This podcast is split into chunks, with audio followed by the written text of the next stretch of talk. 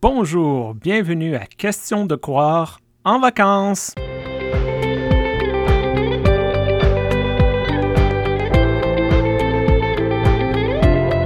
Chères auditrices et chers auditeurs, bonjour.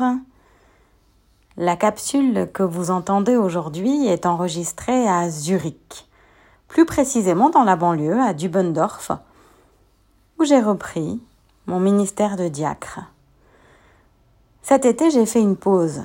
Une pause pour la famille, une pause aussi pour la colonie de vacances, comme vous l'avez entendu dans la capsule précédente, mais aussi une pause pour me consacrer au camp d'été. Et le camp de cet été s'est appelé Huguenots et Huguenotes en vacances.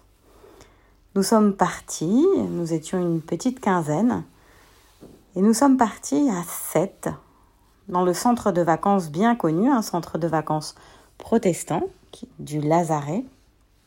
Nous sommes partis à Sète avec les jeunes et certains ministres de la CERFSA, la communauté des églises réformées francophones de Suisse alémanique.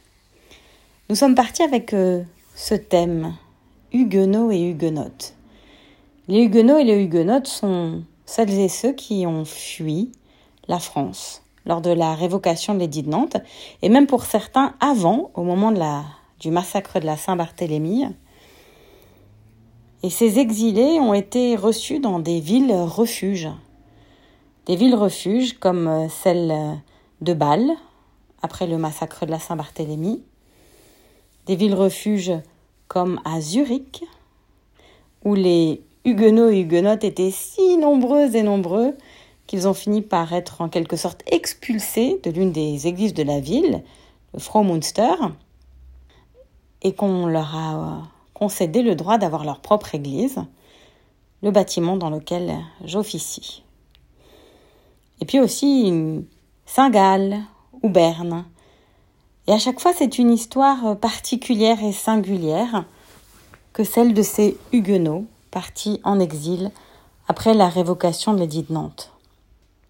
Et puis il y a celles et ceux qui sont restés, qui sont restés dans les différents territoires de ce qu'on appelle maintenant la France, les différentes provinces. Certains euh, ont opté pour ce qu'on appelle l'apostasie, c'est-à-dire le renoncement à la foi dite réformée, la foi des Huguenots et des Huguenotes. On appelle aussi ça des relapses, des termes durs pour dire qu'ensuite, pendant plusieurs générations, cela et celle-là ont parfois pratiqué une foi en secret, en essayant de transmettre un petit peu de quelque chose.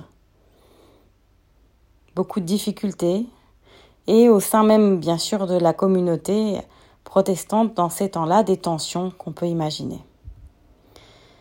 Il y a aussi celles et ceux qui ont résisté, qui ont refusé donc euh, de, de révoquer leur foi, qui ont refusé l'apostasie. Certains ou certaines ont trouvé euh, des lieux de refuge à l'intérieur des provinces euh, de ce qu'on appelle maintenant la France, auprès de puissants. En Alsace, par exemple, ça dépendait un petit peu des seigneurs. Et puis, il y a celles et ceux qui, qui ont vécu les persécutions et qui sont allés euh, jusqu'au bout de ce chemin-là. Et c'est pourquoi nous avons emmené nos jeunes visiter des, des lieux comme ça, des lieux de mémoire, comme Aigues-Mortes. Aigues-Mortes où se trouve cette célèbre tour de Constance où étaient emprisonnées les femmes, les huguenotes, celles qui, euh, quelque part, résistaient et tout le monde connaît l'histoire de Marie Durand, qui a résisté si longtemps, qui a résisté trois décennies. Et avec les jeunes, sous cette chaleur étouffante hein, de ce coin-là, et en même temps ce vent aussi qui nous porte, nous avons pu aborder avec elles et eux la notion de l'identité, Paradoxalement, beaucoup de nos jeunes, actuellement, dans nos communautés francophones en Suisse alémanique, sont d'origine africaine. Et c'est pourquoi ils avaient parfois un peu du mal à se relier à cette identité huguenote. Et c'est à nous aussi de créer ce pont, puisqu'on peut être finalement, nous aussi, pétris de plusieurs identités. Non pas pour faire comme à l'époque on disait nos ancêtres les Gaulois aux colonisés, mais au contraire pour ouvrir l'espace de notre tente et dire ce n'est pas la couleur de peau qui donne le privilège de l'héritage. L'héritage, dans ce cas-là, c'est un héritage qui se reçoit, qui peut se transmettre en faisant fi des privilèges, des hiérarchies.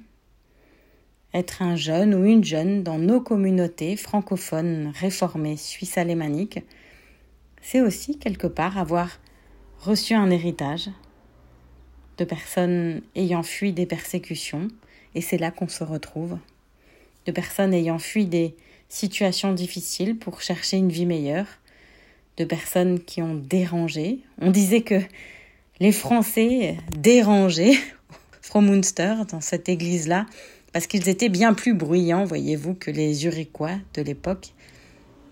Ils faisaient un peu tâche parfois, ou en tout cas on ne les comprenait pas. Et c'est là qu'on se retrouve et qu'on se rejoint héritier et héritière de cette situation où tu sens que tu es un peu différent ou différente et tu aimerais que cette différence soit considérée comme une richesse.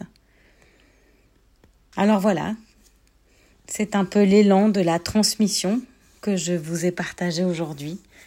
Cette transmission qui traverse les âges, qui permet des camps dans le sud de la France et des discussions sur nos origines diverses et variées et nos identités qui se croisent et se conjuguent, toujours bien sûr sous le regard bienveillant de notre Dieu d'amour.